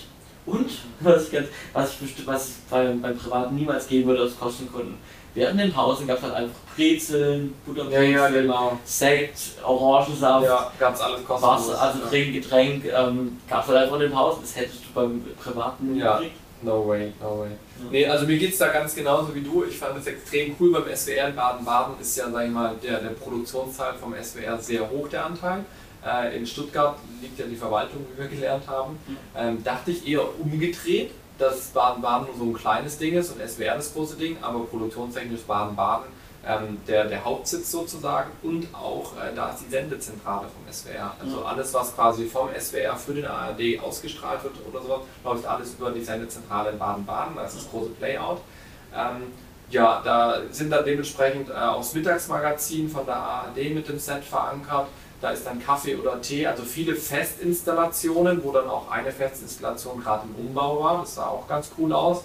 Ähm, und eben Studio-Serienproduktion, wo man einfach reingehen konnte, äh, wo man gemerkt hat, okay, vor 20 Jahren hat man echt noch anders geplant. Also Studios, also gerade. ist eine sehr, ist mit der Lindenstraße die, also die, die älteste, die älteste Serie. Serie. Ja, auf jeden Fall. Aber auch sehr beengte Studiobauten, natürlich sehr rustikal, die Vaters leben in einem Landhaus, ähm, aber auch alles sehr beengt und sowas. ähm, aber trotzdem sehr cool. Also hat viele Einblicke gemacht, mal so wirklich dann in den Serien-Set, Festinstallation reinzuschauen und dann natürlich nachher auch die Aufzeichnungen super spannend. Ja. Ähm, wurde anders gearbeitet wie, wie bei den Privaten, fand ich jetzt so ein bisschen von, von äh, dem Umgang mit dem Publikum. Mhm. Also das hast du ja schon gesagt. Ähm, aber fand ich super spannend, hat mir sehr viel Spaß gemacht. Ja. denke, da werden wir äh, vielleicht nochmal irgendwann hingehen. Ja. Ähm, war auf jeden Fall cool. Ja. Hat sehr viel Spaß gemacht. Wir haben aber auch noch als kleine News ähm, äh, da, das Thema Handgemüll. Du hast ja davon ja auch letztes Mal schon mal, glaube ich, Genau, letztes Mal haben wir gesagt, DJI hat das Ronin S vorgestellt. Ich will da ein kurzes Update geben, bevor wir dann zu den neuen News von DJI kommen. Ja. Ähm, ich hatte ja erwähnt, dass ich äh, zu der Zeit, wo wir in Berlin waren, das Zion, äh, den Zion Crane V2 zu Hause hatte. Den hatten wir. Und kleine, der kleine Handgemüll genau. für DSLRs oder DSLMs. Richtig, genau. Den hatte ich äh, zu Hause zu der Zeit, der ist jetzt schon wieder äh, weg, deswegen kann ich ihn euch leider nicht mehr zeigen. Ähm, den haben wir für das Projekt, äh, was wir jetzt eben abgeschlossen haben, verwendet. Ähm, und äh, dann gibt es natürlich diesen neuen Ronin S, den, mit dem ich mich mit der Zwischenzeit auch ein bisschen mehr beschäftigt habe. Ähm, Größenvergleich, wir haben es vorhin uns auch nochmal angeguckt, also der, der, der Ziyun V2, da passt irgendwie zwei Hände übereinander an den Griff. Und das ist die Länge vom Griff. Ja, und auch der Durchmesser vom Griff, das ist so ja, das ist so, keine Ahnung, so Taschenlampe, so Maglite-Größe, ja. Wenn man sich jetzt das Ronin S anschaut, das sieht schon deutlich wuchtiger aus, gerade auch am Griff, der ja. deutlich länger ist, würde ich von der Größe eher mit dem Crane 2 mhm. vergleichen, also nicht mit dem V2, sondern mit dem Crane 2 ähm, vergleichen, der dann auch für mehr Gewicht ausgelegt ist. Ähm, in der praktischen Anwendung von dem Crane V2 von Sion Fand ich insgesamt sehr cool. Also war eine schnelle Handhabung. Ich habe nicht viel Einarbeitungszeit gebraucht. Ich habe mich hier mal so einen halben Tag damit beschäftigt zu Hause. Ähm, was ich aber gemerkt habe, das Gewicht ist tatsächlich sehr begrenzt, was ich draufladen kann. Also ich selbst hatte, ich kann das vielleicht mal holen, dann habt ihr da ungefähr einen Vergleich, was ich da drauf hatte. Also ich hatte nicht das komplette Rig drauf. Ähm, was ich drauf hatte, war im Prinzip die äh, Sony Alpha 650 und äh, das 24, das ist jetzt glaube ich gerade das 50 mm von Valimax, ich hatte das 24er drauf. Und da waren wir gewichtstechnisch schon am Limit. Also das muss ich schon echt sagen. Ähm, da hast du schon gemerkt, dass manchmal die Bewegung nicht ganz so sauber läuft, dass es ja, dann musste man dann einfach packen. Ich habe dann auch nochmal ähm, am Dreh selbst ein paar Sachen abgebaut. Ähm, ich hatte dann auch ein Kabel dran, dass wir eben über den, den externen Recorder aufnehmen können und sowas. Das hat vielleicht auch nochmal minimal die Funktionalität eingeschränkt, dadurch, dass ein Kabel da war. Ähm, aber da bin ich einfach gewichtstechnisch mit der Kombination einfach an die Grenzen gekommen. Sprich, da muss man sich wirklich überlegen, wie viel Gewicht will ich draufladen oder nicht. Insgesamt aber trotzdem sehr schöne, smooth Bilder. Ähm, Gerade auch wenn man aus der Hand kommt, äh, denke ich für so kleinere Einsätze ein super Ding, ohne jetzt gleich ein großes Ronin aufbauen zu müssen oder sonst was. Ähm, was mich aber tierisch genervt hat, und das finde ich jetzt schon allein nur, dass ich ein Bild von dem Ronin S gesehen habe, äh, beim Ronin S deutlich besser. Es gibt ja immer drei Motoren bzw. drei Achsen an dem Gewild. Das ist einmal unten direkt am Griff, wo alles drauf sitzt. Dann äh, ist für die Links-Rechts-Bewegung zuständig. Dann gibt es hinter der Kamera einen, der ist immer für den Horizont zuständig. Und dann gibt es immer noch neben der Kamera einen, der ist quasi für Neigen zuständig. Ähm, und bei dem Zion ist es so, der horizontale Motor, also der, der für den Horizont zuständig ist, der sitzt direkt hinterm Display. Sprich, ich kann als Kameramann gar nicht gescheit mein Display einsehen und habe dann einfach Probleme zu kadrieren. Ja, auch wenn ich weitwinklig arbeite, will ich trotzdem wissen, wie viel Headroom ja. habe ich, links, rechts, was ist alles drin. Und das fand ich in dem Moment ein bisschen schade, weil man dann doch irgendwie so halb schräg drauf gucken muss und das ist einfach kein guter Workflow. Das ist beim Ronin, sage ich mal, einfacher, wenn man das wirklich so hebt und die Kamera ist frei, weil selbst da ist auch der Motor dahinter, merke ich gerade. Okay. Dann beim Ronin. Ja, aber halt äh, tiefer. Ja, ja, aber ich kann ja trotzdem keinen habe ja trotzdem keinen freien Blick drauf. Oder? Ich habe doch dann immer, also ich hatte das letzte Mal einen externen Monitor am Griff oben, wo ich dann da drauf geguckt habe. Weißt du, was ich meine? Du hast doch beim Ronin hast du doch äh, dieses U, wo die Kamera drin hängt. Bei dem großen. Ja, oder nicht? Beim großen siehst du auch nicht das Ja, genau, das meine ich. Ja, genau. Nee, beim genau. großen, nee, nee, bei dem, bei, bei dem äh, Ronin S. Ja, genau. Das da hat der kommen wir jetzt drauf. Genau, genau. Nee, ich meine das normale. Beim großen Ronin hast du auch keinen Blick aufs Da sehe ich nichts, genau. Ähm, Und bei dem Ronin S finde ich es extrem cool. Die haben auch natürlich die drei Achsen, ähm, aber die haben den Motor, der fürs Horizontale ist, tiefer angesetzt. Ähm, das sieht man auf den Bildern sehr schön, empfehle ich jedem mal reinzugucken. Und dadurch hast du freie Sicht auf den Monitor. Und deswegen bin ich sehr interessiert daran, auch den mal zu testen. Ich hoffe, dass das in Zukunft äh, tatsächlich dann mal klappt mit unseren ganzen Wünschen, die wir testen wollen. Ähm, wir sind da ja auch in Arbeit zusammen äh, in Kooperation mit Film TV Kamera, dass wir da Produkte auch testen können. Das ist ja unter anderem ein, ein Ding, was wir da ähm, als Option haben. Äh, und das finde ich halt cool jetzt, wie ich es auf den Bildern gesehen habe, dass da eben wirklich der Motor tiefer sitzt, ich freie Sicht aufs Display habe Dafür ist das Ganze aber, weil es gewichtstechnisch für größere Kameras ausgelegt ist, deutlich massiver. Also der Griff war irgendwie so lang, habe ich in dem Video gesehen, was wir da vorhin angeguckt haben. Ähm, und es hängt eine Spiegelreflex drauf mit einer ordentlichen Optik und sowas. Ähm, deswegen denke ich, da der Ronin S eher vergleichbar mit dem Crane 2 und der Crane V2 von Sion eher wirklich für die Kamera, für die kleinen Kameras ähm, mit leichteren Optiken, wo du dann halt keine Metallgehäuse hast, sondern wirklich Kunststoff Gehäuse und irgendwie so kleine Plastikbomben dran machst. Ja, ja. Genau. Aber das auf jeden Fall als kurzes Update. Zion macht ordentliche Gimbals. Ich war da ja ein bisschen äh, ja, kritisch, wie bei allen neuen Sachen. Äh, vor allem, wenn es China-Importe sind oder chinesische Hersteller, weil die dann manchmal da auf Kosten der Qualität arbeiten. Aber in dem Fall echt gute Erfahrungen gemacht. Akku hat die ganze Zeit gehalten. Es sind zwei so fette Batterien drin. Die halten echt lang. Ja. DJI äh, hat ähm, aber jetzt ja auch ähm, ja, ziemlich viele Influencer bestückt mhm. und YouTuber bestückt mit, äh, mit, äh, mit einem neuen Produkt und zwar der Mavic Air. Also okay. eine neue Drohne von, ähm, von der Größe ungefähr so groß wie die Spark. Ne? Ja. Ähm, also größentechnisch deutlich kleiner als die Mavic Pro, die es bisher gab. Aber Unterschied zur Spark ist einklappbare Flügel, dadurch mhm. noch kleiner im Packmaß. Das kann die, ich dir so sagen, ja. weil mein Bruder hat die Spark. Ja. Ähm, und die sind nicht einklappbar? Und die sind nicht einklappbar. Ah, okay, ich dachte, die waren einklappbar bei der Spark. Nee, okay. Nee. nee, bei der Spark sind die nicht einklappbar und deswegen ist die Mavic Air vom insgesamten Packmaß noch ein kleinen Tick kleiner, ähm, weil man eben die Flügel einklappt. Ja, ja. ja das, ähm, also, dass man die wirklich sehr klein packen kann, habe ich gesehen. Die Tasche von der Mavic Air, ja. sehr, sehr klein.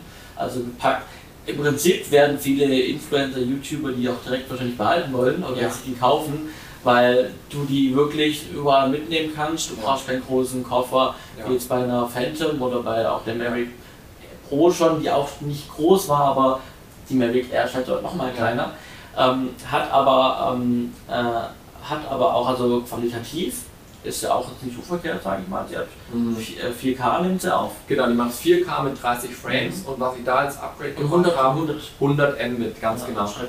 Das ist halt tatsächlich äh, von der Datenrate her, die durchgesetzt wird, echt nochmal ein, ja, ein großer Schritt, gerade für auch die Postproduktion. Ich habe schon die ersten Grading-Vergleiche gesehen zu nicht gegradet und gegradet und da ist schon viel möglich. Und ich glaube, gerade was die Dynamic Range dann angeht, ähm, kommen wir hier nochmal einen Tick weiter raus. Das ist jetzt eine Mutmaßung. Ja, ich habe das Ding noch nicht selber in der Post-Pro gehabt, aber von dem, was ich bisher in den Reviews gesehen habe, habe ich diese Vermutung. Ja, ja, ja.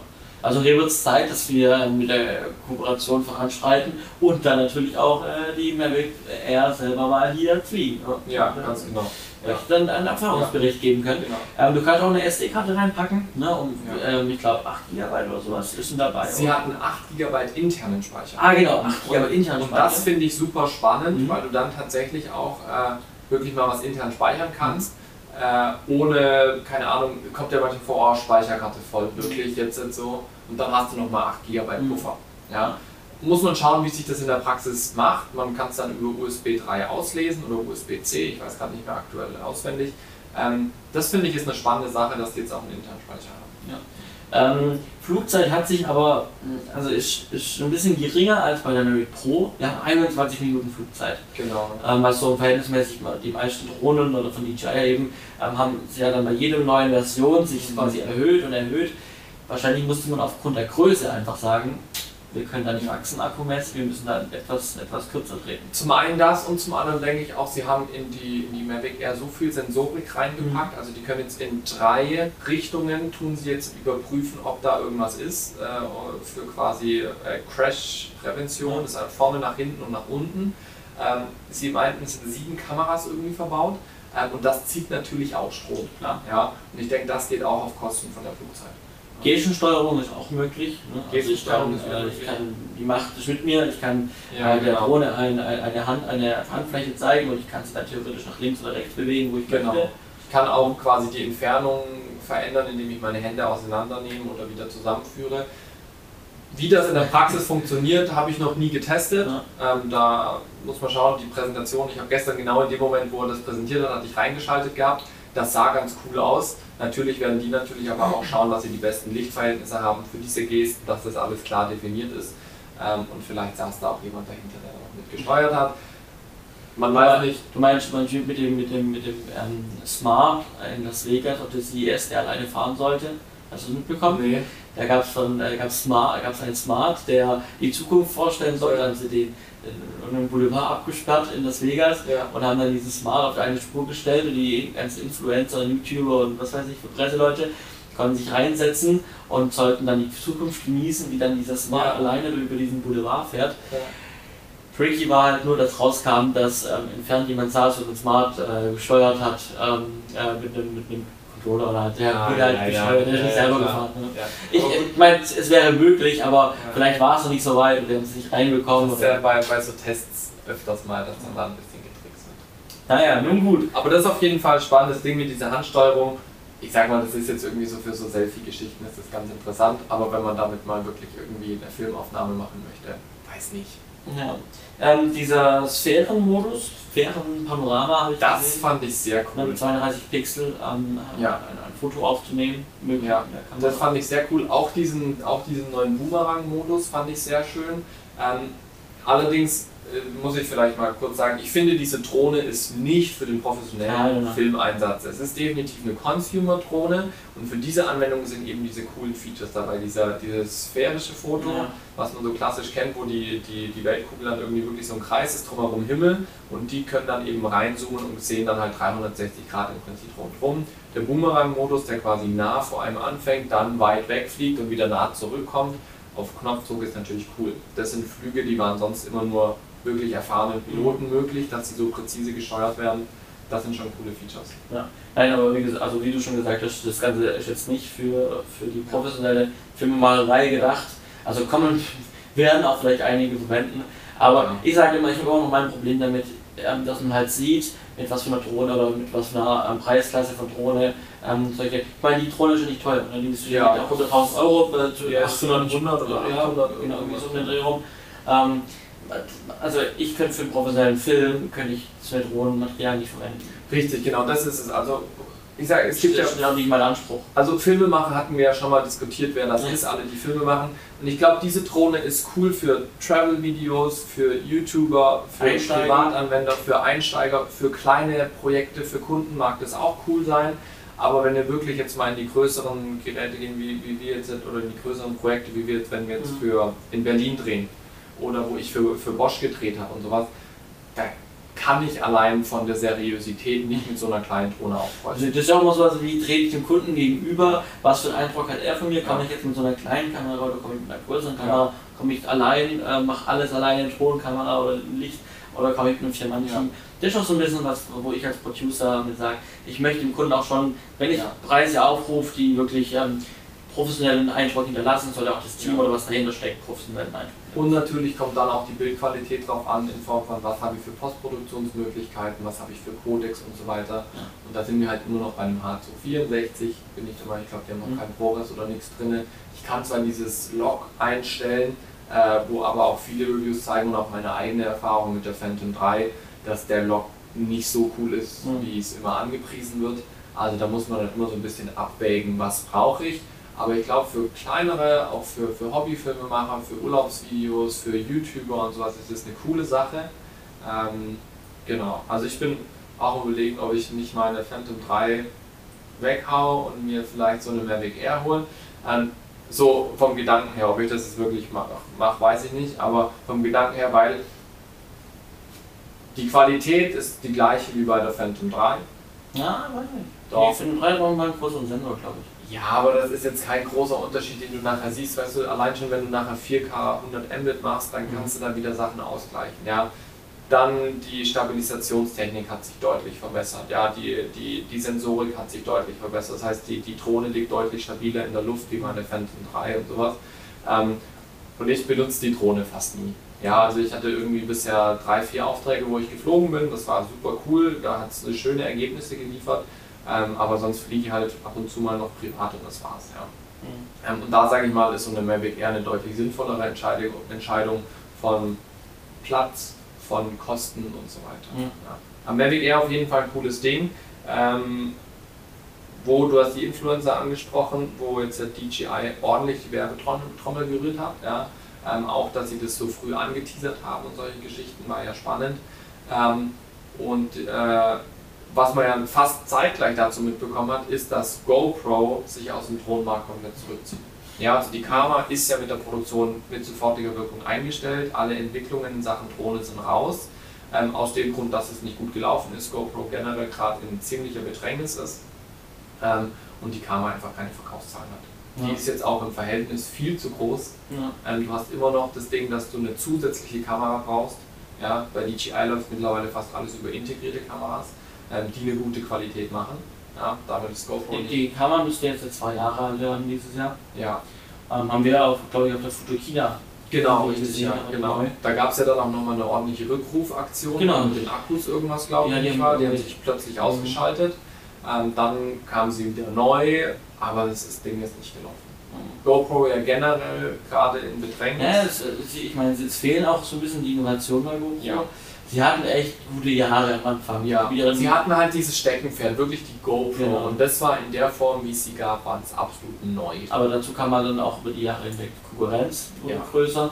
Ja. Ähm, sie haben sich jetzt nicht wirklich so weiterentwickelt. Ich meine, es bringt halt jetzt nicht so viel, wenn ich jetzt ähm, die, ich meine, die einzige Innovation, sage ich mal, jetzt ist keine Innovation, ist einfach nur, sie haben es halt gemacht, dass sie jetzt ab der fünften das, die Kamera an sich wasserdicht gemacht haben, ja. Gehäuse mehr brauchst. Ja. ja. Aber ansonsten war halt so, klar, man steigert immer pro Kamera ein bisschen mehr die Qualität, so ein ja, bisschen. Man hat dann Sprachsteuerung irgendwann dazu bekommen, Bildstabilisator kam dann irgendwann dazu. Aber, aber, aber da, da fehlen so die Ideen für neue Produkte, für bessere Entwicklungen. Da, ist einfach auch die Konkurrenz aus Asien, sage ich mal, zu stark, die die günstigen Teile irgendwie für 200 Euro ja, machen, wenn es hochkommt. Mein Freundeskreis sind ganz viele, die sagen, hey, ich will, ja. mir, eine ich will mir so eine Action-Kamera kaufen, ich will mir so eine GoPro kaufen, ähm, da gibt es sie doch für 150 Euro, habe ich gesehen. Ja. Und sage ich, was für eine GoPro für 150 Euro? Ja, ja hier. Und dann gucke ich mir dann, dann ist es halt so auf Amazon ein, ein China-Teil, wo halt aussieht wie eine GoPro, wo von den Anschlüssen her ist wie eine GoPro wo halt deutlich billiger ist. Die für den Consumer-Bereich halt vollkommen ausreichend genau. sind. Also ich habe auch meinen Schwager, der hat sich auch so ein Ding geholt, ja. weil er sagt, ey, GoPro viel zu teuer für mich,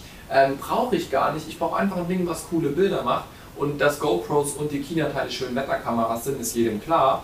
Ähm, und das ist ihm bewusst und dann hat er sich auch dieses andere Teil gekauft. Ja, und ist damit super happy. Es hat irgendwie hat er sich gebraucht gekauft für 110 Euro oder 90 Euro, keine Ahnung. Erschreckend fand ich, wo ich jetzt, um das vielleicht auch abzuschließen, ich habe ähm, ich hab, ich hab ja die 3 Black Plus und die, ähm, die GoPro 5. Ja. Und ich muss sagen, wenn ich die nutze, habe ich keinen großen, finde ich keinen großen Qualitätssprung mhm. ähm, von den einzelnen Materialien, die ich aufnehme. Äh, also es ist egal, ob ich jetzt mit der 3 Black Plus oder mit der 5er gefilmt habe. Ja. Ich fand qualitativ ähm, war die 5er genauso wie die 2 Jahre alte ja. 3 Black Plus. Ja. Weil du einfach nicht, klar im Detail merkst du schon, aber ähm, so wenn du, wenn, wenn du das Ding, wenn du nur mal kurz ähm, Material hast und das kurz irgendwo reinschneidest, du merkst nicht einen großen Unterschied. Ja, und da fehlt halt so ein bisschen die Entwicklung. Und, naja, mal gucken, wie es weitergeht. Ähm, ich, ich, bin ja gespannt, ich meine, Sony ist jetzt mit der RX0 auf den Markt gekommen. Aber um mal dazu sagen, das ist, also ähm, das, das sehen vielleicht auch viele Leute, die, die RX0 ist keine Action-Kamera. Ja, absolut, absolut. Da, darauf wollte ich auch gar nicht raus. Also das, das ist ja die RX0 ist quasi die Kamera, die ich mir persönlich immer so ein bisschen von GoPro gewünscht habe. Mhm. Dass die quasi den, ihr, ihr Portfolio so ein bisschen aufspalten. Okay, wir haben die Consumer GoPros und wir haben die Professional GoPros. Ja. ja. Und in diesen Markt ist jetzt, jetzt Sony reingesprungen mit der RX0, die eben einen Lock machen, die keinen Autofokus haben. Da muss man mhm. den, den Fokus immer manuell setzen. Ja. Ähm, aber die trotzdem ordentliches Zeug zu bieten haben. Also ich habe im letzten Video davon gesehen und dachte mir, ey cool, das kannst du echt cool mit einer FS7, einer A7S matchen. Ja. Ähm, und gerade in dem Sony-Bereich kann das dann auch qualitativ mithalten. Ja. Ähm, macht auch eine 4K-Auflösung, ich kann ein Mikrofon anschließen und sowas.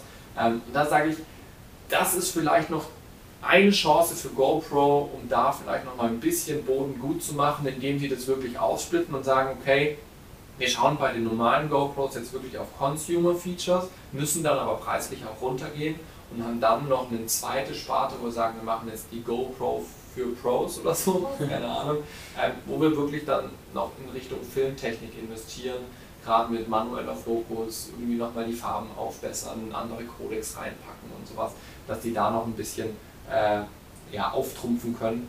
Das sehe ich jetzt gerade noch so als Möglichkeit für GoPro vielleicht nochmal mhm. zurückzukommen.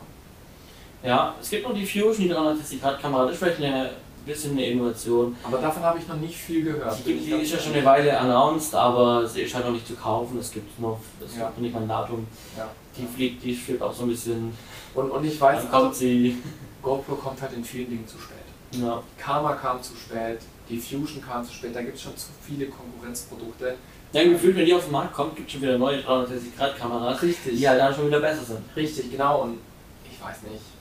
Ich stehe da klar ein bisschen auf, auf, auf, nicht auf Kriegsfuß, aber sehr skeptisch dem ganzen gegenüber. Wir haben jetzt aber sehr lange noch mal über das Thema GoPro ja, jetzt, was gar nicht geplant war übrigens ja. an dieser Stelle. Ja. Also so lange über das Thema GoPro, aber war spannend auf jeden Fall. Ja. spannend. Ähm, ich würde sagen, wir gehen zu den Picks. Ja, ne? genau. Ähm, ich habe ähm, es in Berlin im Podcast schon mal kurz angekündigt. Äh, sollt euch mal auf Netflix die Telefonistinnen anschauen. Ähm, eine Serie, die in äh, Italien, Spanien, Spanien gedreht wurde, in Spanien, ähm, äh, spielt in den 1920er Jahren. Ähm, da, wo die, also da wo eben ähm, die Telefonverbindungszentralen so ein bisschen mit umstecken, noch damals mit der, mhm. wirklich wo Telefonistinnen, deswegen heißt die Serie auch so, ja. da ist jetzt so ein Kabel umstecken und die Anrufe entgegennehmen wo eben die Entwicklung stattfand. Ähm, wo dann auch irgendwann in der Serie die Entwicklung kommt zu, wir haben einen Automat, der dann selber verbindet, wo, okay. die, Telefonistin, ja. wo die Telefonistin drohen, ihren Job zu verlieren, mhm. auch so ein bisschen.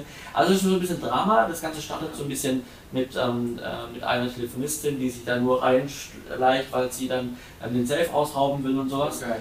trifft dann aber einen altbekannten ähm, jungen Mann, und ähm, es ist so ein bisschen ein Drama, ähm, eine Dramaserie, aber wirklich gut produziert. Ähm, äh, auch vom Look her wirklich schön. Ähm, was, was, was ich jetzt auch an Kritik gehört habe, war es ein bisschen komisch, kommt, das ein bisschen störend ist. Ähm, das ist eine Serie in einer sehr alten Zeit. Äh, auch in einem richtig alten Look, also was passend ist. Mhm. Wenn es aber Sachen gibt, wie es gibt irgendwie ähm, Telefonistinnen feiern eine Party und auch allein im Intro, da läuft Popmusik. Also okay. es könnte eine Katy Perry, ein Katy Perry Song sein, der im Intro spielt, okay. äh, wenn die auf einer Party sind ja. und da läuft halt nicht irgendwie so eine Musik, wie es damals war, sondern da läuft halt mhm. ein Popsong, der heute okay. irgendwo im Radio laufen könnte. Ja. Muss ich sagen, ich finde den Kontrast cool. Ich fand es fällt dann direkt auf. Mhm. Es gab auch viele Leute, die gesagt haben, auch ich, ähm, auch im privaten Umfeld habe ich jemanden ähm, in Intro gesprochen, der direkt gesagt hat, boah, das fand ich total beschissen, total bescheuert, passt gar nicht. Ich finde es experimentell, ich finde es gut. Ne? Okay. Aber Telefonistinnen ist wirklich äh, jetzt Staffel 2 rausbekommen. Wo läuft das? Auf Netflix. Okay. Habe ich nicht. Genau. Ja, es wird mal Zeit. genau, nein, aber kann ich euch ins Herz legen, schaut es mal an. Um, genau. Was hast du als Pick? Ja, ich hatte ja schon erwähnt, dass ich die Sky Panels als Picker, aber jetzt, wo du den Film mit Alter und äh, habe ich noch was, was ich vielleicht nachher erwähnen werde. Äh, Sky Panels sind LED-Flächenleuchten, mhm. ähm, die aber im Unterschied zu vielen anderen nicht nur eine Bicolor-Funktion haben, also äh, dass man zwischen Tageslicht und, und Kunstlicht hin und her schalten kann, sondern die haben wirklich viele ähm, ja, Softwarelösungen in der Lampe drin, dass ich sehr spezifisch auf meine Lichtsituation eingehen kann. Ich kann einen Grünausgleich machen, wenn ich zum Beispiel Leuchtstoffröhren an der Decke habe, die einen Grünstich haben, dann kann ich einfach die LED auch mit einem Grünstich versehen und dann das Ganze wieder ausgleichen. Ähm, ich kann wirklich äh, sehr feinschrittig meine Farbtemperatur einstellen, was gerade zum Beispiel bei Sonnenuntergängen sehr von Vorteil ist, wenn ich Outdoor drehe und da wirklich nach jedem Take die Lampen anpassen mhm. muss. Ähm, die sind verdammt hell. Mhm. Also da, wo wir einen Livestream gemacht haben, hatten wir die, das Skypanel S60 war es, glaube ich, was wir da hatten und es war auf irgendwie 30% und hat schon ausgereicht. Mhm. Ja, also das war echt ordentlich. Ähm, die können dann dementsprechend haben ordentlich Wumms. Gibt es jetzt in äh, vier verschiedenen Größen. Ja, äh, S60, so sage ich mal das Standardmaß, was man hat. Ähm, dann das kleine, ich glaube es ist S30 oder sowas, das ist so quadratisch klein, wie so ein ganz normales LED-Panel, was man sonst kennt. Ähm, und was ich sehr, sehr cool finde, ist äh, der Fakt, dass ich äh, jede LED mehr oder weniger einzeln einstellen, ein, ansteuern kann, mhm. wenn ich die Firmware dazu habe. Und Ari ist jetzt dabei, immer wieder Firmware-Updates zu bringen, dass ich einzelne LED-Parzellen ansteuere, um zum Beispiel dieses klassische Blaulicht zu simulieren, dass ich eben nicht mehr irgendwie dauernd meine blaue Lampe hoch runter dimmen muss, mhm. sondern mein Sky-Panel wird dann einfach zum Beispiel in zwei Teile geteilt. Das eine leuchtet blau, das andere leuchtet rot, für amerikanische Polizei zum Beispiel. Ähm, und dann wird mit einem Sky-Panel dieses Licht simuliert ähm, und das hat er da auch demonstriert bei dem Workshop, den wir vorhin erwähnt haben, sieht man auch in dem Livestream sehr schön, dass es echt einen realistischen Look macht. Ja. Ähm, wir haben da eine Einstellung eingefangen, wo man die Lampe nicht sieht, sondern mhm. nur den, den ähm, Dennis Jakstin, der da war und wo quasi man die Reflexion sieht von dem, von dem Blaulicht und das sieht schon echt cool aus und wenn man sich überlegt, das mit einer Lampe gemacht, da gibt es schon echt coole Möglichkeiten. Auch so Sachen von wegen, hey, ähm, eine Kunststücklampe, wenn Kunstlichtlampe, wenn ich die runterdimme oder ausmache, die hat so Nachglühen drin, die Lichttemperatur verändert sich ein bisschen. Das können die alles über die Software nachsteuern. Das heißt, wir haben ja wirklich eine LED, die tatsächlich vom Lichtempfinden her eine Kunstlichtlampe, eine Halogenlampe nachimitieren kann und das sogar sehr gut. Mhm. Ja. Ist natürlich dafür eher hochpreisig, muss man sagen. Also Tagesmietpreis von einer S60 Skypen liegt aktuell bei 200, 250 Euro. Das ist schon sportlich für ein LED-Panel, bin ich ganz ehrlich. Aber die Möglichkeiten, die ich dafür habe, sind halt echt famos. Also das ist irgendwie so mein Pick in den letzten zwei Wochen. Die Lampe hat mich echt begeistert. Ähm, und den zweiten Pick, den ich jetzt noch erwähnen möchte, äh, ich habe mir am Sonntag The Greatest Showman angeschaut. Das ist ja eine Musical-Verfilmung ähm, von dem, boah, jetzt weiß ich den Namen schon wieder nicht, aber auf jeden Fall spielt der, ähm, ja, Hugh Jack, wie heißt er denn? Jackman? Ja, Hugh Jackman, der spielt mit in der Hauptrolle, Zac Efron ist dabei, Zendaya ist noch mit dabei. Ähm, das sind, sag ich mal, die, die drei größten Namen, die mir jetzt spontan aus dem Trailer was gesagt haben. Ähm, oh, die, die, die weibliche Hauptdarstellerin ist auch bekannt, aber den Namen weiß ich mal wieder nicht. Ähm, ist eine Musical-Verfilmung, spielt in 1800, glaube ich, oder 1900, mhm. ähm, wo quasi die Barnum-Zirkus, der, wie heißt der, JP oder JT mhm. Barnum, ähm, hat da eben angefangen, Zirkus zu machen mit einer Show der Kuriositäten und so weiter. Ähm, fällt dann einmal damit richtig dick auf die Schnauze, weil er nur dem Erfolg nachgeeifert hat, geht aber eigentlich um Liebe und so weiter. Klassisches, sage ich mal, Familiendrama mit, es geht um Familie und Liebe und nicht um schnellen Reichtum. Ähm, und da war es auch so, dass quasi diese Mischung ist zwischen historisch und trotzdem gibt es ein paar moderne Elemente, zum Beispiel auch die Musik und sowas ähm, oder auch der Tanzstil von diesen Leuten. Ähm, der ist sehr modern, der ist auch teilweise ähm, ja, sehr offensiv. Mhm. Ja, auch die Kostümierung hätte ich jetzt manchmal nicht so in diese, Jahre, in diese Jahreszahl äh, verankert, wo mich meine Frau dann darauf aufmerksam gemacht hat, wo ich dachte, ja stimmt eigentlich, die Kostüme sehen teilweise echt modern aus. Ähm, für mich aber nicht schlimm gewesen, ähm, weil ich sage, das ist eine Musical-Verfilmung, ähnlich wie schon bei La La Land. Das hat einen künstlerischen Aspekt. Wir sind da in einer gewissen Surrealität, auch wenn die Geschichte eine wahre ist, die in diesem The Greatest Showman erzählt wird, basiert auf einer wahren Geschichte. Ähm, und trotzdem ist Musical immer ein Stück weit Surrealität und deswegen fand ich es eigentlich ganz cool, dass so ein bisschen damit gespielt wurde, so ein bisschen was Modernes, ein bisschen was Älteres ähm, oder ja, man hat auch bei VFX gemerkt, okay, ganz klassisch theaterorientiert. Es gibt mhm. eine Szene, wo er quasi einem Zug hinterher rennt und da siehst du ganz eindeutig, das ist VFX, das ist fernab von jeglicher Realität. Ja. Ähm, aber das ist dieses künstlerische, dieses Musical-Theater-Feeling, was damit rüberkommt. Ähm, musikalisch Qualität super cool. Da wollte ich noch recherchieren, ob sie auch den Ton teilweise am Set aufgenommen haben, weil gerade in einer Szene äh, fände ich das sehr schwierig, wenn sie das so im Studio nachsynchronisiert hätten oder halt ja. davor aufgenommen haben und dann am, am, Set synchron gesungen hätten. Das wollte ich noch recherchieren. Ähm, insgesamt familientauglicher Film, auch so als Paar oder so, wenn man mal reingehen möchte, ist unterhaltsam, ist ganz cool. Ähm, ja, also auch da eine Empfehlung mal reinzugehen, fand ich ganz cool. Sehr gut. Alle Picks oder alle Themen findet ihr nochmal in den Show Notes. Ganz genau. Und dann war es heute. Wir haben, glaube ich, um einiges überzogen als, also was heißt überzogen, wir haben halt länger gemacht, als wir es sonst tun. Ich weiß es gar nicht. Doch, ich habe es gesehen. Ja. Oh ja, eine Stunde 20 ja. steht auf der GoPro. Das ist schon lang. Aber wir haben heute auch mal wieder echt coole Themen, die ja, Spaß gemacht haben. Ich hoffe, euch hat auch Spaß gemacht. Wenn es euch Spaß gemacht hat, dann schaltet auch wieder zwei Wochen ein zu Set 5.